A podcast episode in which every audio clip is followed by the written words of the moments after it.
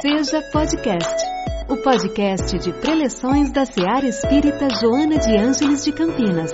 Boas-vindas a todos.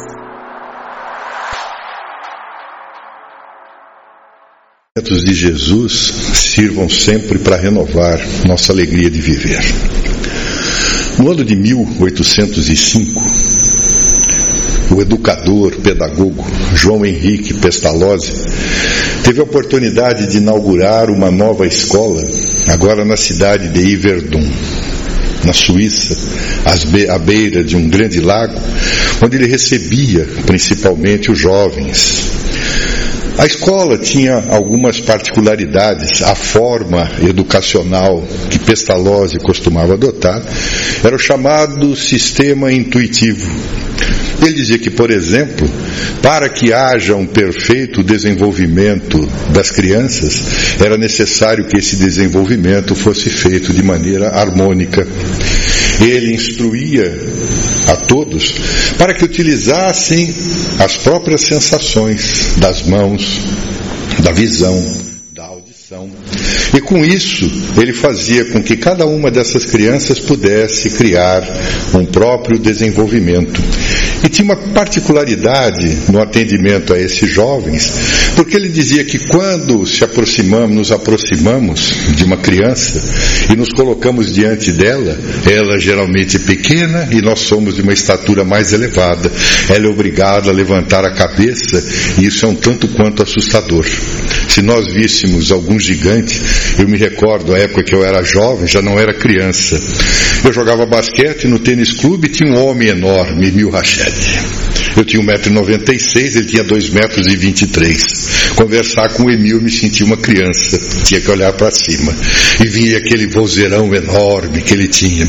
Então Pestalozzi dizia que o diálogo sensorial com uma criança deve ser feito de maneira tal que o adulto se abaixe e fique na mesma linha do horizonte do olhar da criança. E daí então ele conseguia fazer com que os jovens adentrassem a sua escola e de alguma forma desenvolvessem todas as suas potencialidades. Mas ele tinha uma peculiaridade. Ele dizia que para que o sucesso fosse absoluto, era necessário que houvesse três itens à disposição das pessoas: o trabalho, a solidariedade e a perseverança. Eram três itens importantíssimos dentro daquela escola de Iverdon. O jovem Hippolyte Leon Denizar Rivaio, que nós viríamos posteriormente conhecê-lo pela alcunha ou pseudônimo de Allan Kardec, teve oportunidade de estudar nessa escola durante um período de mais de uma década e acabou formando-se em pedagogia lá no ano de 1824. E trouxe esse ideário quando retornou a Paris e estabeleceu o princípio de uma pedagogia renovadora em todo o território de França. Quando foi chamado pela espiritualidade para que ele pudesse desenvolver esse extraordinário trabalho, do qual nós estamos aí quase que comemorando 165 anos né, da primeira edição de O Livro dos Espíritos. Ele, depois de participar daquele ou daquelas reuniões, das chamadas mesas girantes, em que as mesas davam respostas às perguntas que as pessoas faziam, ele concluiu que deveria ter uma certa inteligência por detrás da mesa, porque uma mesa não tem inteligência. Então ele começou a perceber que essa inteligência por detrás das mesas e das suas respostas não menos inteligentes deveria ser alguém não menos do que então nós viemos a conhecer como os espíritos. Quando ele montou toda a estrutura pedagógica dessa obra extraordinária, nós vamos perceber que ele tem, como sempre Joana de Anjos nos chama atenção, começo, meio e fim. Se nós olharmos o livro dos Espíritos e as suas quatro partes, né, começando das causas primárias, passando pelo mundo dos espíritos, ou mundo espiritual, adentrando as leis morais, e na quarta parte, falando das consolações, nós vamos perceber que cada uma dessas partes acabou posteriormente dando origem a mais uma obra. A primeira parte, por exemplo, das causas primárias, deu origem à Gênese, muito pouco lida pelos espíritos. A segunda parte, que fala do mundo dos espíritos, ou mundo espiritual, acabou dando origem, na sequência, para o livro dos médiuns. A parte terceira das leis morais está muito bem alavancada em o Evangelho segundo o Espiritismo. E a quarta parte das consolações é justamente aquilo que está mostrado no livro O Céu e o Inferno. Com toda essa estrutura pedagógica, o professor Rivaio, agora Allan Kardec, não poderia se esquecer da proposta de Pestalozzi. Afinal de contas, ele havia estudado e havia sido um dos auxiliares mais próximos do educador. Ele então adotou dentro daquela proposta tríplice de Pestalozzi, dizendo que para que o Espiritismo pudesse sobressair-se, era necessário então estabelecer o princípio do trabalho, o princípio da solidariedade, e trocou a perseverança pela tolerância. Se nós olharmos bem, quando nós analisamos os aspectos do trabalho, Todos nós temos, às vezes, trabalhos enfadonhos, trabalhos difíceis, épocas mais complexas ou não. E Allan Kardec, muito perspicaz, lá na parte terceira do livro dos, do livro dos Espíritos, quando fala das leis, das leis morais, uma delas é a lei do trabalho. E lá na questão 683, que sempre, quando eu estou muito cansado, eu me recordo dessa questão. Ele questionou a espiritualidade se, por exemplo, existe um limite para o nosso trabalho. E os espíritos, sempre muito bonzinhos e perspicazes, responderam dizendo que é justamente o limite das nossas forças, ou seja, o trabalho incansável. Mas se nós também bem recordarmos, Jesus é tido como modelo e guia da humanidade, e como tal, não poderia Allan Kardec furtar-se a Jesus como sendo um dos exemplos de trabalho. Se nós nos recordarmos de algumas passagens de um, de um Antigo Testamento, do Velho Testamento, ou do Novo Testamento, que fala mais a respeito de Jesus, Há uma passagem muito sutil em que o autor narra que, por exemplo, havia na cidade de Jerusalém uma piscina, a piscina de Betesda. Essa piscina também era conhecida pela piscina dos cinco pórticos, etc. e tal. E ela tinha uma particularidade, segundo a crença dos judeus. As suas águas, vez por outra, começavam a tremular. E essa crença dizia que toda vez que elas tremulassem, o primeiro que ali adentrasse conseguiria ser salvo da sua problemática. E havia um homem que, segundo o Evangelho, estava preso ao catre há 38 anos. Quando Jesus se aproximou dele, lhe fez aquela pergunta fatídica, porque Jesus sempre nos questionava: Tu queres ser curado? É a presença do querer. Tu crês que eu te possa curar? E perguntou aquele paralítico: Tu queres ser curado? E a resposta, no mínimo, fascinante.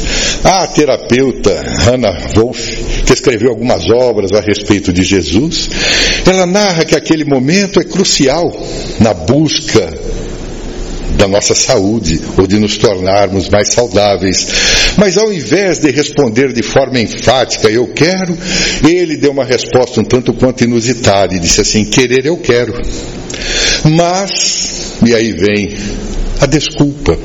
Toda vez que eu vou mergulhar nas águas, alguém entra antes do que eu estava já despejando a responsabilidade sobre outras pessoas, porque o Evangelho é bem claro.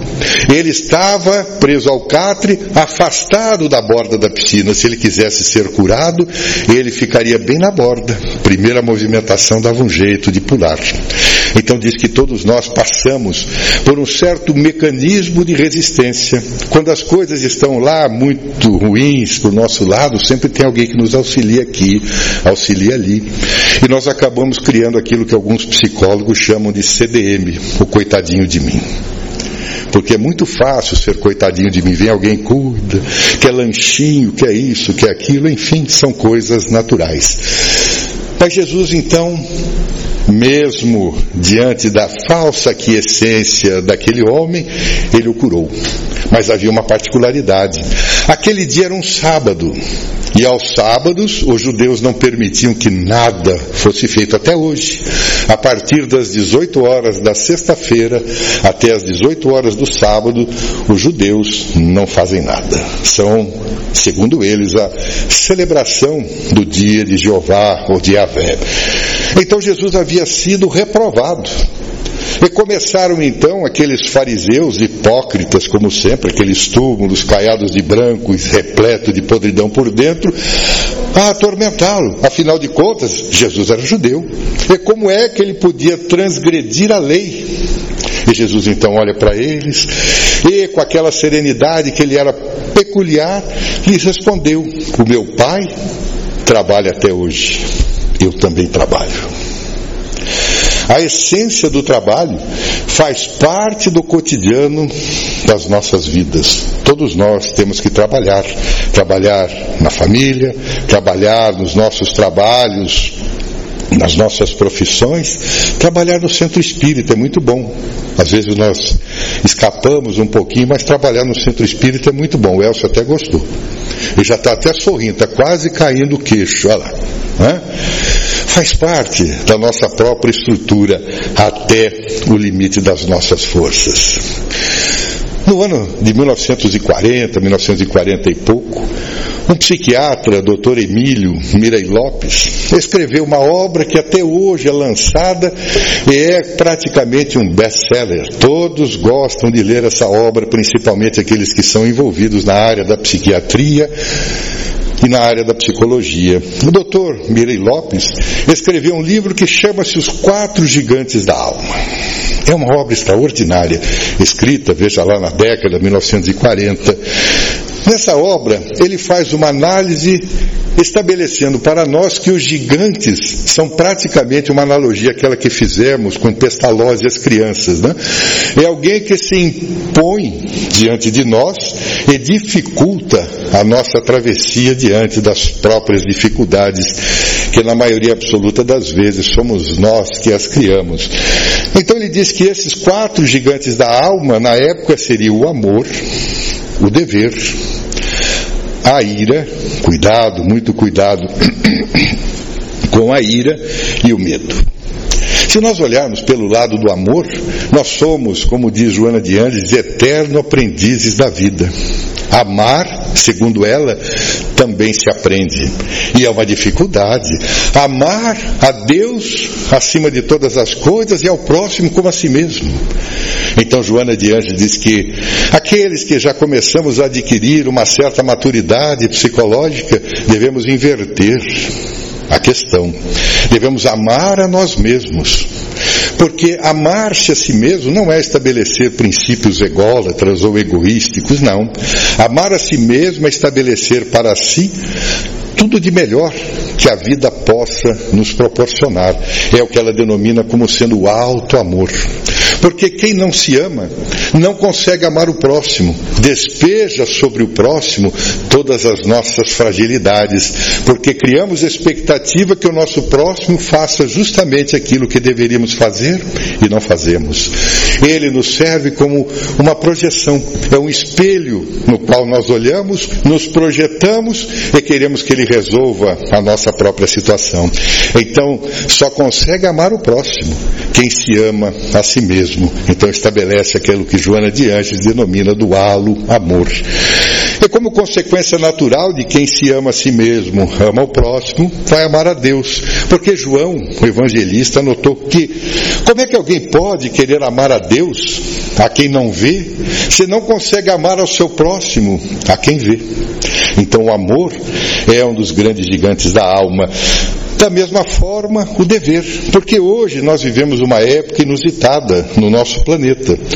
A maioria das pessoas estão preocupadas com os seus direitos e muito pouco preocupadas ou ocupadas com os seus deveres. Então, o dever é um dos grandes princípios que, se nós não cuidarmos dele, ele vai nos aniquilar, vai nos causar uma série de problemas. E da mesma forma, a ira, o medo, o medo é terrível, é uma das coisas mais extraordinárias que se tem notícia, porque foi a primeira sensação que todos nós tivemos foi justamente o medo. Se nós olharmos, por exemplo, as obras antigas da Grécia Antiga, Platão, por exemplo, quando escreveu a respeito do mito da caverna, ele diz que a nossa primeira descoberta foi o fogo. Então nós nos reuníamos nas cavernas, nas furnas, e quando acendíamos o forno, aquele crepitar das labaredas projetava a nossa sombra nas paredes. E o que, que acontecia? Aquilo nos causou muito medo, tínhamos medo da sombra. Até hoje a sombra nos assombra. Então temos que tomar os cuidados. Mas na década de 1980, Joana de Ângeles, dando prosseguimento à sua chamada série psicológica, depois de trazer Jesus e a atualidade, que é considerada a primeira obra das 16, ela vem à tona com o livro Homem Integral. Nessa obra, O Homem Integral, ela se recorda, por exemplo, da proposta de Protágoras de Abdera, um dos grandes filósofos da Grécia Antiga, que dizia que o homem é a medida de todas as coisas. Nós, homens no sentido humanitário, homens e mulheres, somos a medida de todas as coisas. Veja que pensamento extraordinário, porque tudo depende de nós mesmos. As medidas são tomadas por nós mesmos. Então ela vem renovar aquela proposta da década de 1940 do professor Mirei Lopes e estabelece que hoje, odiernamente, nós também sofremos com outros quatro gigantes, quatro enormes gigantes da alma. Ela começa falando, por exemplo, a respeito da rotina. Ela diz que a rotina acaba sendo uma ferrugem na engrenagem da vida. Nós sempre fazemos as coisas da mesma forma. Nós criamos determinados hábitos não tão bons às vezes e replicamos ele todos os dias constantemente. Fazemos exatamente a mesma coisa o tempo todo.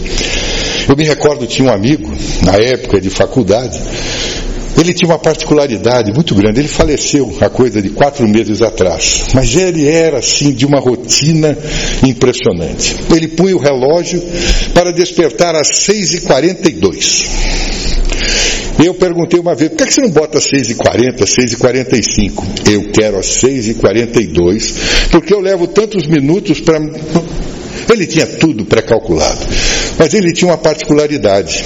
Ele ia dormir às 10 e 4. E quando ele deitava, antes de deitar, ele sentava na cama, ele tinha um chinelinho que era coisa preciosa. Ele colocava justamente num ponto que quando ele levantasse às 6h42, ele virava e encaixava o pé, era uma coisa extraordinária. E como às vezes nós íamos estudar na casa dele, na República, que só morava ele mais um, nós fortuitamente, lá pela meia-noite, meia-noite e meia, que já deveria estar naquele sono rem, entrávamos lá e tirávamos o chinelo. Encostávamos o chinelo um para cada lado. Era o mau humor na forma humana, porque quando chegava na escola todo mundo sabia, lá, esconder o chinelo dele outra vez. Era de uma rotina extraordinária, uma coisa o tempo todo. Não parava. Não, então a rotina de Joana de Anjos, que é algo que realmente nos traz uma problemática bastante grande. Mas ela nos fala também a respeito da ansiedade. A ansiedade, ela existe de forma positiva, quando nós aguardamos uma notícia, quando aguardamos algo, uma visita, um ilustre de um filho, ou qualquer coisa que o valha. É ansiedade positiva, mas nós temos aquela negativa, aquela que nos causa sudorese, a preocupação, nós passamos mal, muito mal. É o reflexo do terceiro ponto, que é justamente o medo. O reflexo do medo, a ansiedade, foi a segunda sensação. Depois do medo, nós passamos a ter ansiedade, somos ansiosos até hoje. Jesus dizia de uma forma enfática, né? Olhai as aves dos céus, os lírios dos campos. As aves não semeiam, não colhem, e nada lhes falta. Nem Salomão, em toda a sua riqueza, jamais se vestiu como um lírio do campo. E nós vivemos o tempo todo correndo para isso ou para aquilo natural. Cuidado com a ansiedade, porque Joana de Andes ainda cita como o terceiro gigante da alma o medo. Porque ela diz que atualmente nós temos tanto medo que daqui a pouco nós vamos sentir medo de ter medo. Nós temos medo da doença, medo da falta de dinheiro, medo da crítica, medo de todas as formas e o principal deles, o medo da morte. Todo mundo tem medo da morte. Às vezes nós fazemos alguma brincadeira nas casas espíritas, né? E perguntamos, como espírita não pode mentir, né? Porque senão vai ficar no umbral mais tempo. Nós sempre perguntamos, quem é daqui que não tem medo de morrer? Às vezes tem um que levanta o dedinho assim, bem, é bem trêmulo, para dizer que sim. Todos nós temos aí as nossas fragilidades e o medo de morrer é uma delas. Mas ela guarda um último aspecto que é justamente a solidão. Joana Dias diz que todos nós passamos alguns momentos de soledade, de solidão. Todos nós temos naturalmente momentos em que queremos, como dizemos normalmente, recarregar as nossas baterias. Jesus fazia isso. Ele ia para o deserto próximo, ali de Jerusalém, ou de Quifarnaum, e ali ele resgatava-se a si mesmo. Ele interiorizava todos os seus pensamentos e retomava sempre a sua alegria de viver. Faz parte, muitas vezes, a solidão. Mas, no entanto, existem aqueles que têm o temor de executar determinadas tarefas, eles se acanham e permanecem à própria revelia, enfurnados dentro de si mesmos. Então Joana de Ange diz que só é solitário aquele que não é solidário. E aí amplia a ideia nos trazendo justamente o simbolismo da fraternidade. O que é a fraternidade? Frater, irmão, irmandade. Ser fraterno, ser alguém que é capaz de muitas vezes abraçar, alguém que precisa, alguém que necessita. Às vezes as pessoas nos dizem que estão com alguns problemas. E nós queremos interpolar ou interpretar de outra forma e dizemos também dos nossos problemas. Vamos atormentar mais as pessoas. Temos dois ouvidos e uma boca. Podemos ouvir mais e falar menos. Porque às vezes ouvir aquilo que uma pessoa possa estar lhe importunando é uma forma de realizar uma catarse a pessoa vem e nos conta um determinado problema, mas nós queremos sempre que o nosso seja maior. Ah, mas isso aconteceu com você? Isso não é nada. E aí contamos uma desgraça qualquer. A nossa estrutura de fraternidade muitas vezes acaba sendo abocanhada pelo nosso próprio egoísmo. Nós gostamos de ser acima daquilo que efetivamente somos. Então, quando Joana de Anges nos fala a respeito da solidão, é necessário nós entendermos a necessidade da solidariedade, da fraternidade. É o segundo ponto a que Allan Kardec faz a referência na trilogia proposta de Pestalozzi. E a terceira delas, nós vamos voltar então ao trabalho. Aquele que Jesus disse que meu pai trabalha até hoje. Mas nós temos uma série de trabalhos. Os nossos trabalhos no dia a dia, o que nos leva muitas vezes a desenvolver, talvez, a nossa tolerância. Porque tolerância não é brincadeira. Nós temos que desenvolver, por exemplo, no trânsito. E desenvolver tolerância no trânsito é uma coisa magnânima. Porque eu fico muito feliz que eu vejo que a maioria dos brasileiros, em especial campineiros, valinhenses, vinhedenses, eles são todos paranormais.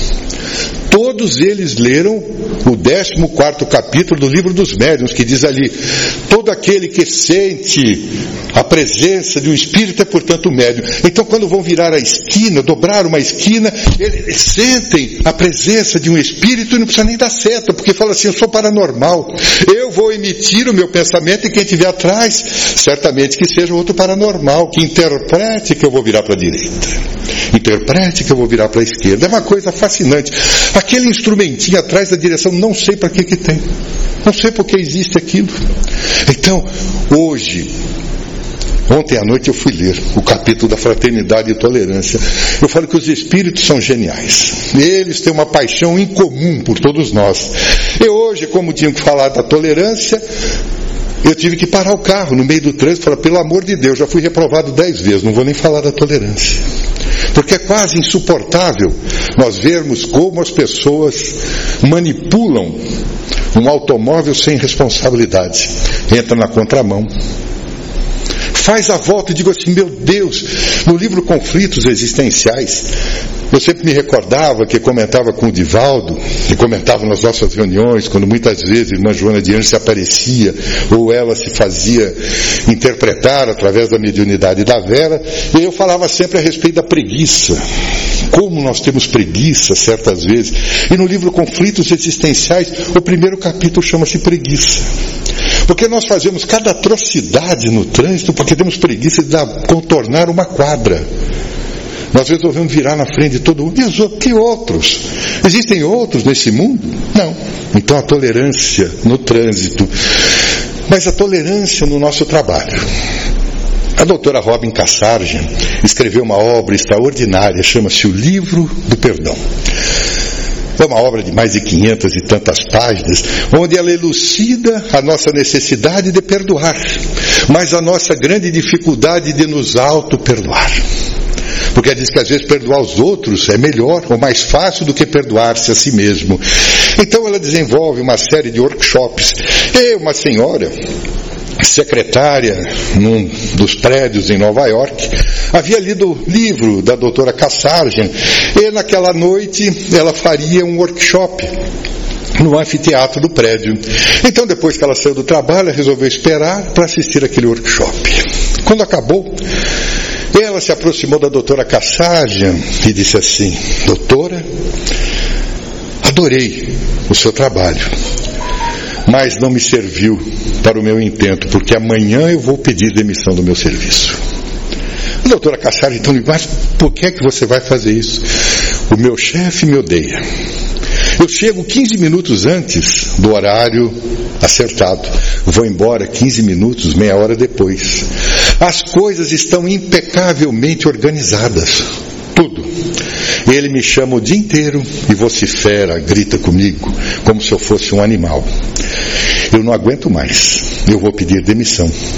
Pensei que pudesse ter alguma coisa aqui. Ela disse, mas o teve e você não percebeu.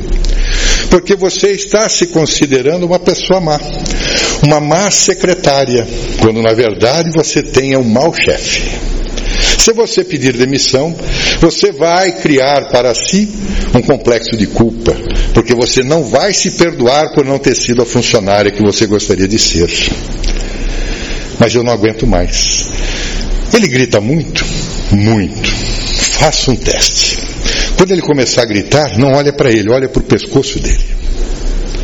Se ele perguntar, você fala assim: não, não, me desculpe, é que o senhor me recorda de um tio.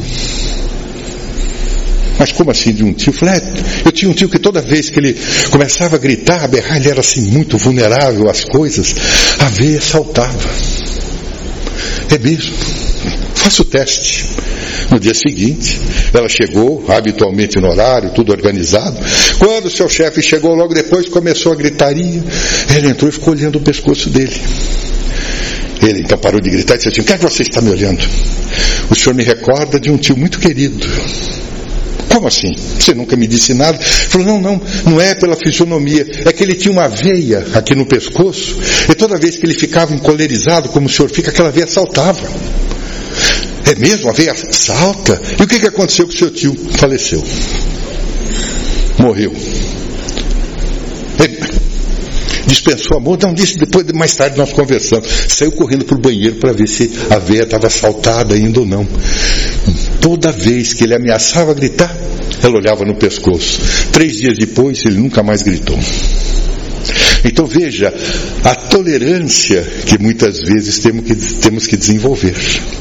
Tolerância na família. Veja, é o maior laboratório da estrutura de vida que se tem é a família. É o grande laboratório. E às vezes nós queremos mudar a outra pessoa. Ninguém muda ninguém. Cada um muda-se a si mesmo. Ninguém transforma outrem. Os amigos espíritas às vezes são muito bacanas, né? contam para nós alguns casos, esses casos meio estranhos. E em certa ocasião nós estávamos reunidos em uma cidade do interior, e veio um desses amigos que na, na, hora da pizza, depois das formalidades, depois das nossas conversas e tudo mais, o espírito adora uma pizza, impressionante. Toda vez que nós acabávamos as nossas reuniões, vai para casa de alguém, está cheio de pizza por lá. Então na hora da pizza, um desses amigos começou a contar a história. Ele até já faleceu alguns anos atrás também. Ele disse assim: Olha, tem uma conhecida, ele não declarou o nome, acho que ele inventou a história. Ela se apaixonou pelo Feliciano. O Feliciano era um jovem, bacana, um jovem, com algumas atribulações, mas ele era assim meio brucutu, ele era meio enérgico em certas coisas, mas ela dizia assim: Eu vou mudar esse homem. E casou com ele. Foi um inferno na vida dela não conseguiu mudar Feliciano. Passaram-se alguns anos, e certo dia ela estava caminhando pela rua, passou de frente a uma banca de revistas, ela leu um livro que quase, leu o título de um livro que quase desmaiou. Mude o seu marido em 30 dias. Ela ficou com as pernas trêmulas, abriu o livro, estava lá: se você não mudar o seu marido em 30 dias, eu lhe devolvo o dinheiro. Ela foi para casa, feliz da vida, ligou para as amigas, comentou a respeito daquilo mais. E essa amiga vai me dizendo, vai contando, porque daí eu vou comprar o livro também, você me empresta daqui 30 dias e tal. No primeiro dia dizia assim: se o seu marido é daqueles que entra no banheiro para tomar banho e invariavelmente esquece a toalha e depois fica ali gritando: Fulana, cadê a toalha? Toalha. Você entra no banheiro calmamente e diz assim: Está aqui, meu amor. E ela fez isso no primeiro dia, porque Feliciano era esse tipo de personagem. Ele olhou para ela e disse assim: Você não vai me xingar dessa vez? Não, meu amor, imagina. Ele falou: Deve ser naqueles dias. E pegou a toalha. E ela saiu feliz. No segundo dia dizia assim: se o seu marido é daqueles que chega, se estatela no sofá, joga um sapato para um lado e para o outro, e diz assim: mulher, cadê o meu chinelo? Você leva o chinelo para ele, calmamente, e diz assim: está aqui, meu amor. Dito e feito, ela fez a mesma coisa. Ele então começou a pensar assim: é melhor não mexer com louco. Ela deve estar ficando louca, e com louco diz que não se deve mexer. Os dias foram passando. Ele foi aquecendo com aquelas ideias, aquelas experiências e tudo mais. Chegou o fatídico trigésimo dia. Ela quase não dormiu. Ficou a madrugada inteira aguardando o que é que seria feito naquele trigésimo dia. Quando ela acordou, ela sentiu um aroma de café entrar no quarto. Ela saiu correndo, foi para a cozinha, a mesa posta, os pães quentes, a manteiga quase derretida, tudo pronto para aquele fausto café da manhã. Mas ela percebeu que o Feliciano não estava lá. Disse assim: onde será que ele foi? Deve ter voltado à padaria, esqueceu alguma coisa. Mas tinha um bilhetinho debaixo da xícara de café. Ela leu, começou a ler assim, e estava escrito: mulher, eu mudei. Ela quase teve o segundo esmaio. Disse assim: que maravilha. E continuou a ler o bilhete. O bilhete dizia assim: assim que eu puder, eu lhe mando o meu novo endereço. Ninguém muda ninguém. Então, o princípio da tolerância, da vivência do laboratório da vida. Então, que nós possamos todos manter em mente as nossas dificuldades, são dificuldades inerentes às nossas próprias vivências. Agora, a fraternidade, a tolerância, é o desenvolvimento que cada um de nós possa fazer. A vida é uma busca constante de aprimoramento as virtudes, o aprendizado, eternos aprendizes da vida, conforme Joana de Ângeles. Então, que todos nós possamos fazer, e peço desculpas pelo alongar da nossa conversa, que eu estava com alguma saudade de vir aqui, né, seu Elcio? Que todos possamos prosseguir as nossas vivências, que Jesus nos abençoe, que seus, seus ensinamentos sirvam sempre, como dizemos, para renovar nossa alegria de viver. Os nossos votos de muita paz a todos. Em nossa célula de amor, sua presença é sempre bem-vinda. Acompanhe também nossas atividades nas redes sociais Acesse arroba seja CPS. Afinal, sua participação faz a SEAR acontecer.